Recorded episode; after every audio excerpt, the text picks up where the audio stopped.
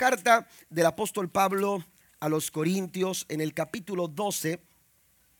Yo no sé si alguna vez usted se ha encontrado pidiéndole al Señor que lo cambie en alguna área de su vida, que Dios le cambie en alguna área de su vida porque esa área no le gusta y, de repente como que no ha recibido respuesta. Amén. Y el Señor no lo ha hecho. Alguna vez quizás usted ha querido eh, eh, tratar de cambiar por usted mismo, pero le ha, eh, le, ha causado este, dificultad el poder, el poder cambiar. Bueno, el apóstol Pablo también se encontró pidiendo en cierta ocasión que el Señor hiciera algo en su vida y, Pablo no recibió la respuesta que, que él esperaba recibir. Amén. Que él esperaba recibir. Usted puede leer en ah, conmigo, confirmar con su vista lo que yo leo en voz alta en segunda carta a los Corintios capítulo 12 en el versículo número, número 8 dice en adelante, dice, en tres ocasiones, estoy leyendo la nueva traducción viviente, en tres ocasiones distintas le supliqué al Señor que me la quitara. Cada vez Él me dijo, mi gracia es todo lo que necesitas. Yo no sé si en algún momento, pero a mí me ha ocurrido en que yo le he dicho al Señor, Señor, quiero cambiar esto, quiero, quiero ver estas cosas diferentes, quiero eh, actuar de una manera distinta, eh, eh, ver resultados distintos y, y he escuchado esta respuesta. El Señor me ha dicho, esto es lo que tú necesitas. A veces lo que yo necesito no es precisamente lo que yo estoy pidiendo. ¿Está conmigo? A veces lo que con tanta insistencia estamos pidiendo y estamos pidiendo, Señor, cambia y cambia y cambia. Hermanos, Dios no responde a esa oración porque Dios sabe que no es lo que yo estoy necesitando, no es lo que yo estoy, eh, eh, que, lo que realmente necesito, porque el que sabe lo que necesito es precisamente nuestro Dios. ¿Cuánto lo creen? Dios realmente sabe qué es lo que tu familia necesita, qué es lo que tu matrimonio necesita, qué es lo que tu vida necesita. Y Pablo, queriendo, aleluya, despojarse de eso que, que le causaba molestia, que le causaba eh, este, eh, complicaciones, a veces no es que nos duela, pero esas cosas como que nos apenan, ¿verdad? Como cuando eh, no queremos que, que, nos vean nuestro perfil porque como que no tenemos un perfil griego, ¿verdad? Como, como algunos quisieran pero, pero eh, a veces nos apenan. Eh, dice una pastora que su hijo le decía, eh, le, decía a, le decía ella cuando se miraba al espejo, le decía, mamá, es que no me gustan esos pellejos. Amén. Porque tiene una, eh, eh, las orejas grandes, ¿verdad? Y, y, entonces decía, estos pellejos no me gustan. Él no, él no entendía eh, realmente lo que pedía. Y muchas veces estamos nosotros pidiendo, pensando que estamos pidiendo correctamente, cuando realmente el Señor es el que sabe lo que nosotros necesitamos. Y a Pablo se le respondió como seguramente en alguna ocasión usted también ha recibido esa respuesta. Y el Señor le dijo, mi gracia es todo lo que necesita, mi poder actúa mejor en la debilidad. Así que ahora, dice Pablo, me alegraré, se me alegra, me alegra jactarme de mis debilidades para que el poder de Cristo, dice, pueda actuar a través de mí. Bástate mi gracia, dice la reina Valera, mi gracia es todo lo que tú necesitas. La palabra basta en griego significa suficiente, satisfecho, contento. Y la palabra gracia viene de un término griego caris que significa favor inmerecido o regalo de Dios. En otras palabras, Dios le estaba diciendo al apóstol Pablo, conténtate con el favor inmerecido que puse en ti. Quédate satisfecho con los regalos que te he dado.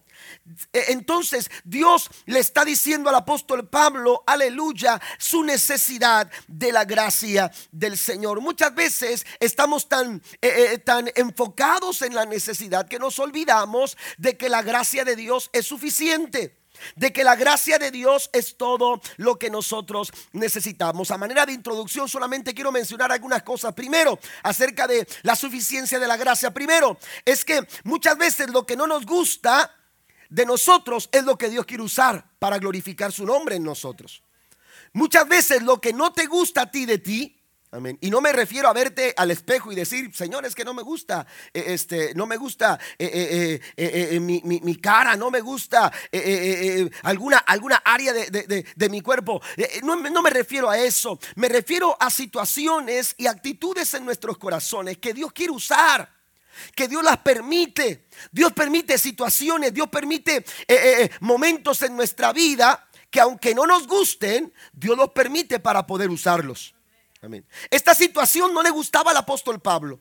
Pasar por este momento de dolor, por este momento de queja, por ese a quién le gusta pasar por todo eso. Pero hay momentos y hay situaciones en nuestra vida que aunque no nos gusten, las tendremos que pasar. Y en esos momentos tenemos que descubrir que todo lo que necesitamos es la maravillosa y abundante gracia que viene del Todopoderoso. Alguien le da un aplauso al Señor por su gracia.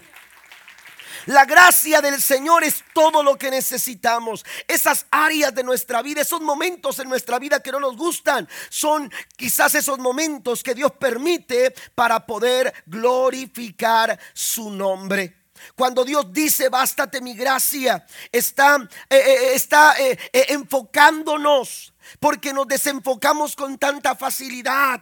Vuelvo a repetir lo que decía hace unos momentos. A veces estamos tan enfocados en el problema que nos olvidamos de aquel que puede solucionar nuestros problemas. Lo he dicho muchas veces. El, el pueblo de Israel estaba desenfocado cada vez que salía Goliat. Cada vez que Goliat se presentaba, cada vez que Goliat, aleluya, hacía, hacía presencia, aleluya, se sentían tan, tan, tan abandonados, tan olvidados de Dios. ¿Por qué? No es que Dios los haya abandonado, Dios no es que los haya dejado solos. Lo que pasa es que ellos estaban desenfocados. Y cada vez que tú te desenfocas, pierdes el rumbo. Y cada vez que tú te desenfocas, empiezas a, caminar por caminos equivocados, por, empiezas a tomar decisiones equivocadas, empiezas a reaccionar como no debes de reaccionar. Y todo eso nos lleva a situaciones cada vez más críticas. Pero cuando tú estás enfocado y lo que quiere hacer Dios, cuando Él manifiesta su gracia, cuando Él, aleluya, eh, hace revelar su gracia en nuestras vidas, hace manifestar su gracia en nuestras vidas, lo que hace Dios, aleluya, es precisamente enfocarnos. Dios le estaba diciendo a Pablo, no te enfoques en tu debilidad, no te enfoques en tu problema, no te enfoques en lo difícil que la estás pasando ahora. Enfócate en la gracia del Señor, la cual es suficiente para cualquier situación de tu vida. Aleluya, el salmista David, aleluya, el salmista David entendía, aleluya, que tenía que estar enfocado en el Señor cuando él se enfrenta a Goliat. Aleluya, David no está viendo a Goliat, David está viendo a aquel que le ha entregado en su mano a Goliat. Ya te tengo en mi mano. Todavía no te enfrento. Todavía, aleluya, no comenzamos a pelear. Pero yo entiendo que Dios está de mi lado y que Él es todo lo que necesito. Él es todo lo que nosotros necesitamos. Y lo dice en uno de sus salmos cuando dice, deleítate a sí mismo en Jehová. Eso es enfocar. Eso es enfocarnos cuando estás pasando por una prueba, por una lucha. ¿Qué es lo que estás haciendo? ¿A dónde estás enfocando tu mirada? ¿Te estás enfocando en la prueba? ¿Te estás enfocando en la lucha? ¿O te estás deleitando en el Señor? Deleítate a sí mismo en Jehová. Cuando tú te enfocas en el Señor, dice, Él te concederá las peticiones de tu corazón. Por eso dice el Señor a Pablo, bástate mi gracia. Todo lo que tú necesitas es la gracia del Señor. No te enfoques en tu debilidad, enfócate en tu poder. Y a menudo nos desenfocamos.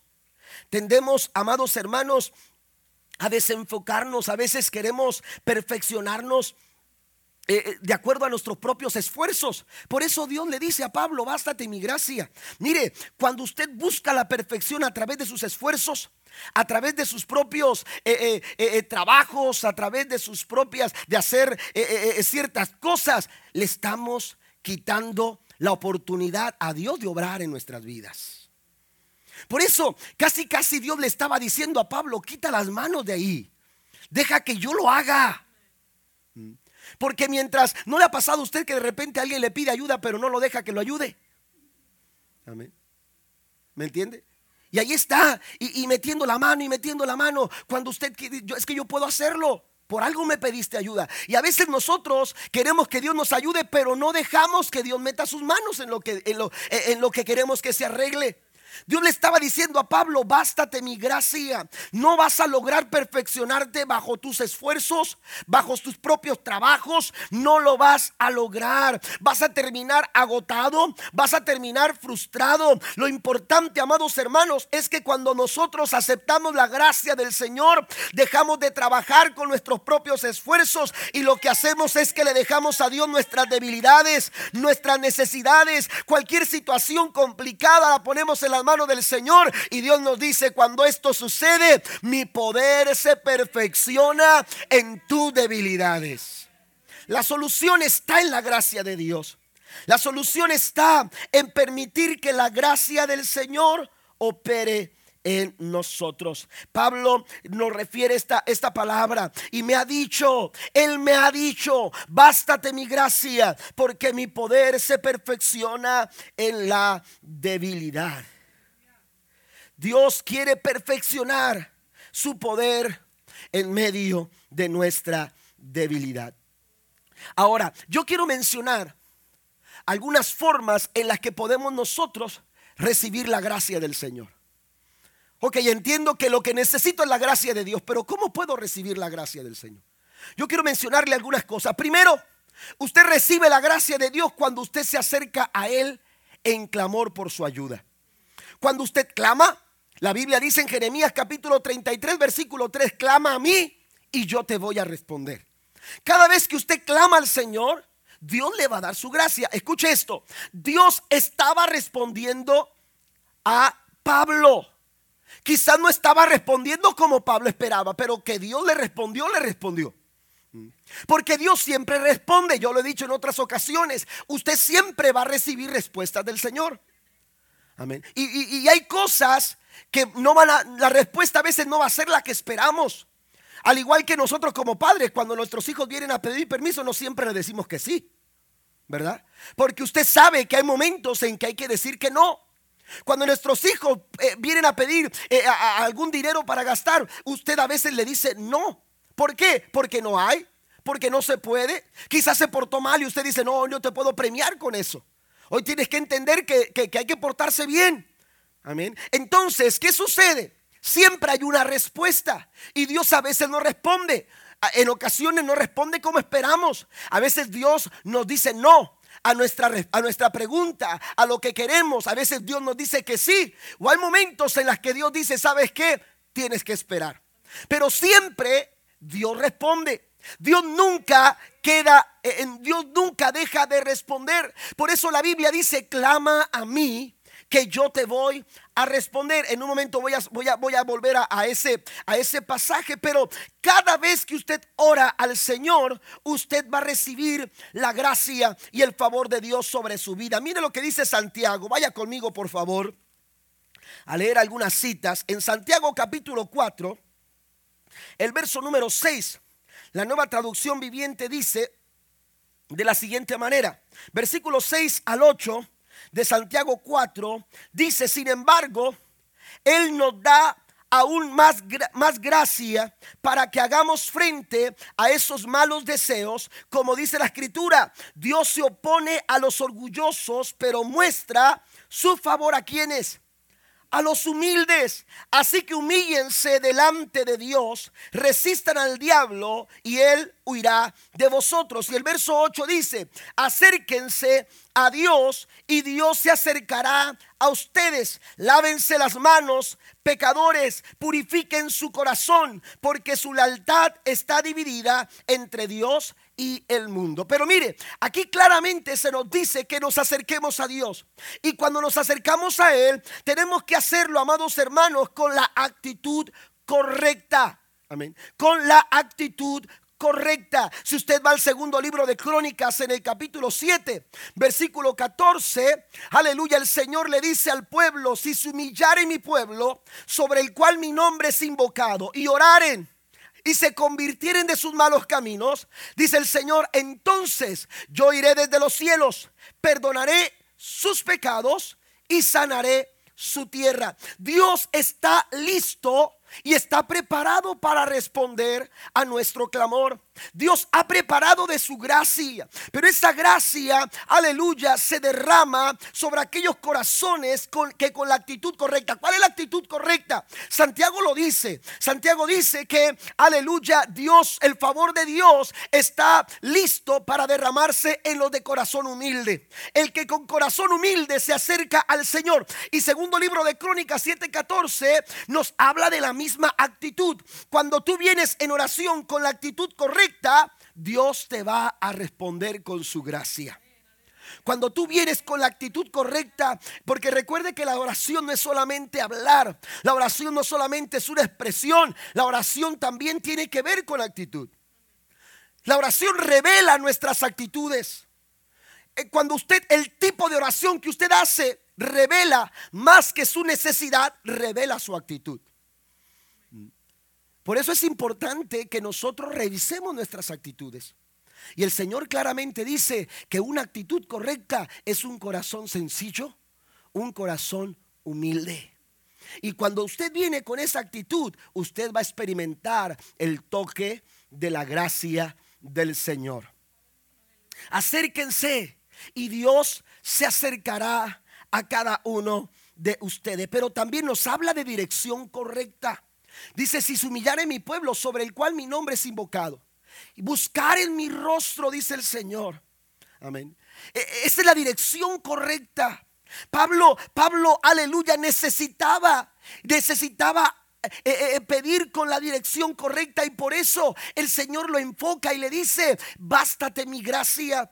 Porque la gracia nos pone en la dirección correcta. Tenemos que saber que cuando clamamos, tenemos que hacerlo en la dirección correcta. Usted recordará que eh, eh, eh segundo libro de Crónicas 7:14 la respuesta que se hace, que, que se da a la oración que Salomón presenta en los momentos cuando se está consagrando el templo de Salomón. Y la Biblia dice que cuando Salomón estaba consagrando el templo, eh, le presenta a Dios, se presenta a Dios en oración y le empieza a decir al Señor, Señor, este lugar está puesto, ha sido edificado para que tu nombre sea glorificado, que tu pueblo se pueda reunir y pueda gozar de tu presencia y empieza a orar al Señor y empieza a glorificar el nombre del Señor por el templo que se había edificado para que para como casa de Dios. Pero qué sucede cuando cuando el pueblo eh, eh, es sacado de, cuando se está fuera de Jerusalén, cuando no se está cerca del templo y entonces eh, empieza a orar Salomón de esta manera, si alguno de tus hijos, si alguno de,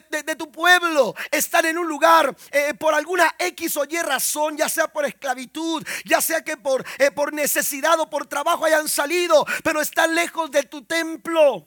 Es decir, no tienen la oportunidad de entrar a tu templo para orar.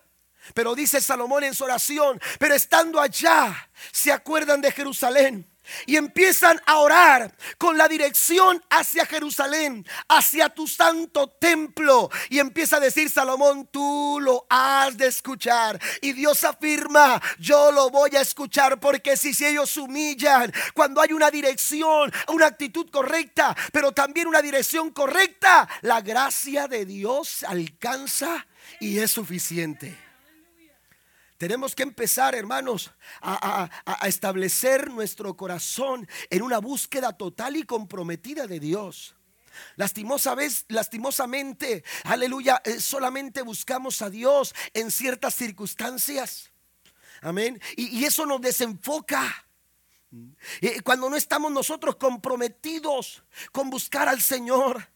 El Señor dice, me buscaréis y me hallaréis. ¿Por qué? Porque me buscaréis de todo vuestro corazón. Dios quiere despertar a su pueblo. Dios quiere despertar a su iglesia. Y hay momentos que no te gustan. Y hay situaciones que está pasando que no te gustan, que te desagradan. Pero están ahí. ¿Sabe por qué? Porque Dios quiere que busque la dirección correcta. Y esa dirección correcta está en humillarnos delante de la presencia del Todopoderoso. Es tiempo de buscar a Dios con todo el corazón.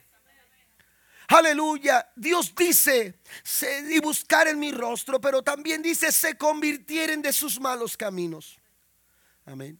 La gracia de Dios se manifiesta a través de una actitud correcta, a través de una dirección correcta de, nuestras oraciones, pero también a través de un cambio en nuestras vidas. Tiene que haber una, una negación eh, eh, eh, de pecado en nuestros corazones, es decir, decirle no al pecado. Abandonar todo tipo de estilo de vida pecaminoso. No podemos permitirnos, aleluya, que el pecado encuentre lugar en nuestros corazones. Hemos cometido pecado, hemos, hemos fallado. Bueno, dice el Señor, abogado tenemos para con el Padre. Dios dice, no tienes por qué añejar el pecado en tu corazón. Usted no puede permitir si usted falló, si usted mintió, si usted cometió alguna falta, si usted cometió algún error, si usted cometió alguna situación en su vida que lo, que lo hace, aleluya, estar en una condición de pecado. Dice el Señor, no solapes el pecado en tu corazón, deséchalo. Porque para, para, para, poder, para poder, hermanos, aleluya, encontrar respuesta, dice el Señor, claman los justos y Jehová los oye y los libra de todas sus angustias.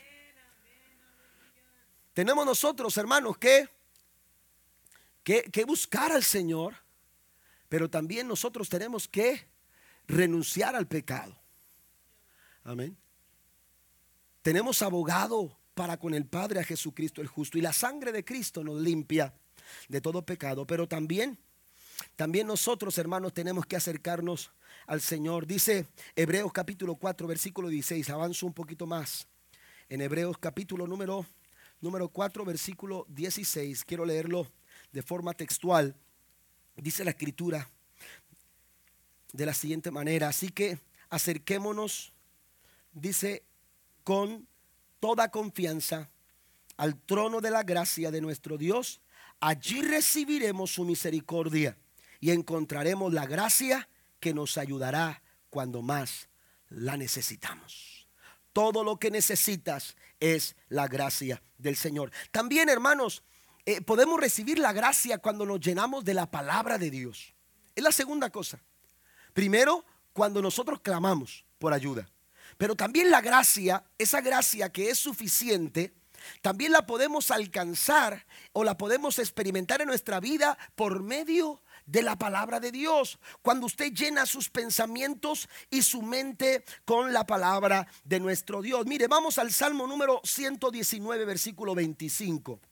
Salmo número 119, en el verso número, número 25, la escritura, hablando el salmista David, nos dice lo siguiente.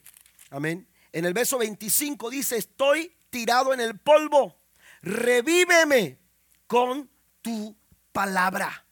Es mediante la palabra del Señor. Yo me imagino que el apóstol Pablo se sentía así. Tres veces. Es decir, era, algo importante para Pablo. Era una situación complicada. E, él quizás se sentía tirado en el polvo.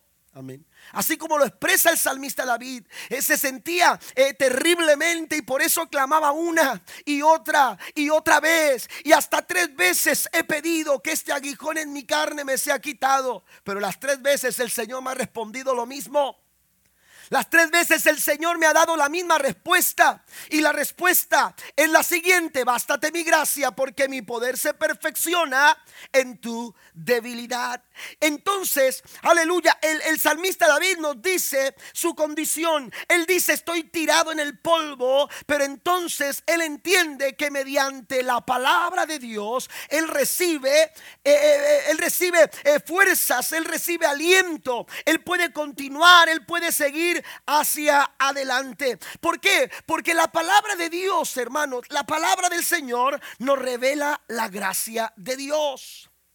Cuando usted se llena de la palabra, usted empieza a relacionarse, aleluya, con la gracia de Dios. La gracia del Señor que se nos revela cuando, cuando escuchamos, cuando leemos, cuando estudiamos, cuando escudriñamos las escrituras. Fue la palabra de Dios la que le enseñó a un joven seminarista que no era mediante mediante trabajos humanos, mediante esfuerzos humanos. Estoy hablando eh, de Lutero, que cuando él estaba eh, en ese, en, ese, en ese lugar donde él estudiaba, él descubrió lo que la Biblia decía Aleluya. Y entonces se dio cuenta que no era a través de los esfuerzos, sino que era a través de la fe. Y sabe que, aleluya, él entendió, aleluya, que era a través de la fe. ¿Y, y, por qué? Porque él se topó con una parte de la escritura que decía, el justo por su fe vivirá. Y entonces no es por lo que yo pueda hacer, no se trata de mis esfuerzos, no se trata de mis capacidades. Puedo tener muchas capacidades, pero mis capacidades no son suficientes. Puedo tener muchos talentos, pero a veces mis talentos no son suficientes. Puedo tener mucho conocimiento, hermano. Aleluya, puedo tener recursos económicos, puedo tener, aleluya, diferentes, eh, eh, aleluya, capacidades o aún oportunidades. Pero cuando no tenemos la gracia del Señor, siempre los recursos serán insuficientes. Ah, pero Dios le dice a Pablo, aleluya aleluya, entiende algo, Pablo, es mi gracia la que es suficiente. Lo que tú necesitas, aleluya, no es una cuenta de banco, aleluya, o, o recursos económicos o recursos materiales. Lo que tú necesitas es experimentar la gracia de Dios sobre tu vida. Lo que tu familia necesita es la gracia de Dios. Lo que puede transformar tu matrimonio es la gracia del Señor. Lo, lo, que puede bendecir tu vida es la gracia de Dios. Y esa gracia se revela a través de la palabra del Señor. Aleluya. Un ejemplo bíblico es eh, eh, cuando la mujer de flujo de sangre se acerca al Señor por 12 años, dice Marcos capítulo 5 que por 12 años ella había gastado todo lo que tenía, todos sus recursos se fueron buscando la cura para su enfermedad, buscando una alternativa para poderse sentir bien. Pero usted puede leer en el verso 27 que, que, que no aprovechaba en nada, antes le iba peor. Pero entonces dice que oyó hablar de Jesús. ¿Y qué sucede cuando tú escuchas hablar de Cristo? Es inevitable escuchar de Jesús y dejar de lado la gracia. Aleluya, porque es por gracia que Él llegó a nosotros. Es por gracia que Él está entre nosotros. Es por su gracia que Él dejó su trono de gloria. Aleluya, para tomar la condición de ser humano y en su condición, en nuestra condición, hacerse obediente hasta la muerte y muerte de cruz. Es por su gracia que somos salvos. Es por la gracia del Señor. Y entonces no podemos separar a Cristo de su gracia. No podemos, aleluya, tratar de entender la obra que Él hizo en la cruz y dejar de lado la gracia del Señor. Él subió a la cruz por pura gracia, por puro favor de Dios. ¿Y qué sería de nosotros sin la gracia de Dios? Es por la gracia del Señor. Y aquella mujer escuchó hablar de Jesús y dijo, ahí hay gracia. Ahí hay gracia. Y entonces dice que cuando ella oyó hablar de Jesús, dijo, si tocare tan solamente, porque lo que se necesita solo es la gracia del Señor. Si tocare tan solamente su manto, yo recibiré mi milagro. Eso es todo lo que tú necesitas. Todo lo que usted está buscando está en la gracia de Dios. Aleluya, a veces andamos buscando otras cosas. Y andamos perdidos y tomando tiempo y entretenidos en tratar de encontrar otras cosas cuando todo lo que necesitamos está en la maravillosa gracia del Todopoderoso. ¿Cuántos dicen amén a esto? Y entonces cuando ella oyó hablar de Jesús, decidió tocar el manto del maestro y recibió su gracia. Porque la Biblia dice que ella vino entre la multitud y extendió su mano para tocar al maestro y cuando lo tocó, virtud sanadora salió de él. Y el cuerpo de aquella mujer, aleluya, que, que había padecido este azote por 12 años, aquel azote se detuvo, aquel flujo de sangre se detuvo. El milagro sucedió en el momento cuando alcanzó el toque de la gracia del Señor. Es a través de la palabra que podemos alcanzar gracia. Número tres, también, aleluya, cuando, cuando aceptamos eh, eh, la comunión del pueblo de Dios. Hay un tremendo mover de la gracia de Dios en la comunión del pueblo del Señor. Amén. Usted necesita la gracia del Señor. Es todo lo que necesitamos. Dios nos dice, la gracia, mi gracia está disponible. Y tú la puedes recibir cuando tú clamas, cuando, cuando te llenas de mi palabra, pero también cuando tú eh, eh, eh, disfrutas de la comunión del pueblo de Dios. A veces minimizamos, aleluya, el poder disfrutar de la familia de Dios. A veces pensamos, yo todo lo que voy a la iglesia es, es, escuchar al pastor. Y el que se siente a mi lado y el que se ponga del otro y enfrente y atrás no me interesa. Y si me saludan, eso no es importante para mí. Estamos muy equivocados si pensamos de esa forma. Porque por alguna razón Dios nos reúne. Porque por alguna razón, hermano, mire, eh, eh, Dios, Dios nos ha pedido que nos congreguemos. Y la Biblia dice, no dejen de congregarse como algunos tienen por costumbre. ¿Mm? Hay quienes dicen, no, no, no, yo mejor aquí como, como eh, escuchando al pastor por Facebook o en YouTube. Amén. Pero, pero hay una bendición cuando, cuando venimos a formar parte del pueblo de Dios. No hay nada, amados hermanos, que se compare el poder disfrutar la presencia de Dios juntos. Como un solo pueblo en Cristo Jesús, dice el salmista, mirad cuán bueno y cuán delicioso es habitar los hermanos juntos y en armonía. Es difícil, es cierto. ¿eh? Es difícil, es cierto. Y no porque usted sea complicado, es que yo soy complicado. Ah, ya se rió. Pero usted también lo es. ¿A poco no? Y a veces nuestros caracteres, nuestros pensamientos, pero por eso Dios quiere manifestar su gracia. La única forma de estar juntos es a través de la gracia de Dios, créamelo. ¿Está conmigo? La única manera de poder estar juntos, hermanos, es mediante la gracia del Señor. Y si el mismo amor que me amó a mí y la misma y el mismo poder que me transformó a mí y la misma sangre que me limpió a mí, te ha limpiado a ti, aleluya, podemos estar en comunión y podemos gozar de la fraternidad que somos como hermanos. Denle el aplauso al Señor. Tenemos nosotros que entender la tremenda manifestación de la gracia de Dios que se manifiesta a través del pueblo del Señor, a través de la iglesia. Si usted va a la Biblia en, el, Gálatas capítulo 6, ya estoy para terminar.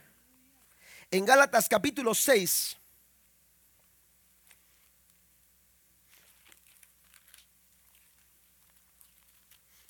Ahí se me escondió Gálatas. A lo mejor mi Biblia no trae. No, no es cierto, no se crea. Padre Santo. Ahí está. Gálatas capítulo número 6, versículo 2. Dice la escritura, ayúdense a llevar los unos las cargas de los otros y obedezcan de esa manera la ley de Cristo. Dice que nos debemos de ayudar. Eso es gracia. Amén. En otras palabras, bien Dios puede estar diciendo lo siguiente. Puede estar diciendo, muestren la gracia de Dios. Muestren la gracia de Dios al apoyarse los unos a los otros. Mire, si usted va al Nuevo Testamento, sobre todo las cartas eh, del Nuevo Testamento, se refieren 14 veces, hay, hay, hay 14 referencias distintas que tienen que ver unos con otros. Ámense los unos a los otros, oren los unos a los otros, carguen las, lleven las cargas los unos a los otros. Amén. Y, y, hay diferentes, 14 diferentes expresiones que involucran esta misma frase, los unos a los otros. ¿Cómo es que nosotros queremos vivir, hermanos, o tratamos de vivir la vida cristiana separados? No se puede. Sencillamente no se puede.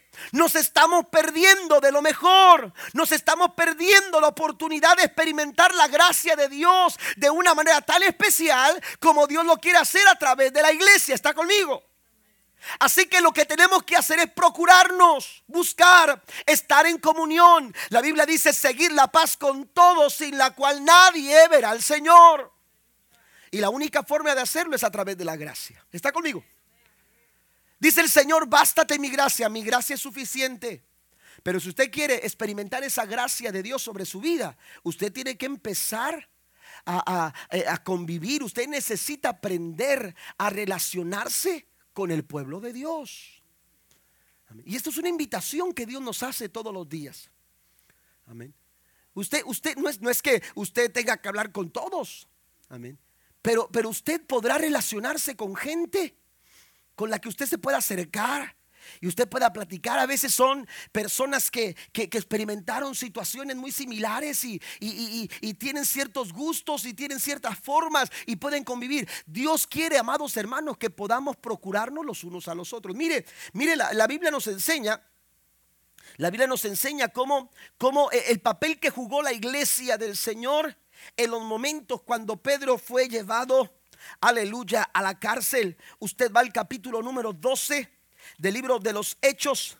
La Biblia nos dice en el verso número 6 en adelante, la noche antes de ser sometido a juicio, Pedro dormía sujeto con dos cadenas entre dos soldados, otros hacían guardia junto a la puerta de la prisión. De repente una luz intensa iluminó la celda Amén. Dice, y un ángel del Señor se puso frente a Pedro. Amén. Ese momento fue un momento de milagro. Pero si usted va al versículo 5, dice que mientras Pedro estaba en la cárcel, la iglesia oraba fervientemente por él. Esto es gracia de Dios. Amén. Usted no tiene la obligación de orar por mí. Pero cuando usted ha experimentado la gracia de Dios, su corazón empieza a sentir una carga por su pastor. Su corazón empieza a sentir una carga por el hermano que está a su lado, por la hermana, por la familia que no ha venido. ¿Por qué? Porque es la manifestación de la gracia del Señor. Y esa gracia se manifiesta a través del pueblo de Dios de formas tan maravillosas. Y yo me he sorprendido sin tener que decirle nadie a nadie, nada a nadie. De repente me encuentro escuchando una persona que me dice, pastor, Aleluya, anoche el Señor eh, me hizo sentir en mi corazón una profunda necesidad. No podía ni siquiera dormir, así que tuve que doblar mis rodillas y comencé a orar. Y en esos precisos momentos yo lo necesitaba. Yo lo necesitaba. Y eso no es otra cosa que la gracia de Dios. La Biblia dice que son dos mejor que uno usted nunca va a estar mejor. La vida cristiana no es, no es, no es vivir la vida individual y separados, aleluya, de los, del resto de los, del pueblo del Señor. No, la vida cristiana es comunión. La vida cristiana es fraternidad. La vida cristiana es compañerismo. La vida cristiana es poder estar juntos y en armonía, como dice la palabra del Señor. Den un aplauso fuerte a nuestro Dios. Pasen los músicos, por favor. Santiago capítulo 5, versículo número 14. Versículo número 14 al 16 dice, bueno, voy a leer el verso 13. Alguno de ustedes está pasando por dificultades, que ore. Alguno está feliz, que cante alabanzas. Alguno está enfermo, que llame a quienes. ¿A quienes? A los ancianos de la iglesia estás pasando por un momento complicado, Pablo, Pablo entendió que era mediante la gracia de Dios todo lo que necesito es la gracia del Señor. He querido luchar por, mí, por, eh, por mis propias fuerzas, he querido hacerlo por mí solo. Pero ahora entiendo que es por la gracia del Señor y lo comparte con la iglesia. Usted está pasando por un momento complicado, no tiene que decírselo a todos, pero usted puede acercarse con algún líder espiritual Usted puede acercarse con alguna persona de la iglesia, dice el Señor, llame a los ancianos de la iglesia. Por eso es importante acercarnos a la iglesia, por eso es importante ser parte de una iglesia. ¿Por qué? Porque nos da el recurso de la gracia de Dios que manifiesta a través de la iglesia para que vengan y oren por Él y lo unjan con aceite en el nombre del Señor. Y una oración ofrecida con fe sanará al enfermo y el Señor hará que se recupere y si ha cometido pecados le serán perdonados. Y mire lo que dice el verso 16. Confiésense los pecados unos a otros y oren los unos por los otros para que sean sanados. La oración ferviente de una persona justa tiene mucho poder y da resultados maravillosos. Hay que estar en buenos términos con la iglesia. La iglesia es la novia del Señor. Y lo he dicho en otras ocasiones. Amén. ¿Cómo se sentirá Jesús cuando usted dice, a mí no me gusta la iglesia? Es su novia. ¿Qué esperaba, qué, esperaba usted cuando le presentó a su novia, ahora su esposa, a su familia? Que todos la recibieran, que todos la vieran con buenos ojos, ¿verdad? ¿Qué espera Jesús de su iglesia? ¿Qué, espera Jesús en relación a su iglesia? Yo me imagino que se entristece su corazón cuando a veces estamos hablando mal de la iglesia. O nos referimos en términos equivocados de la iglesia.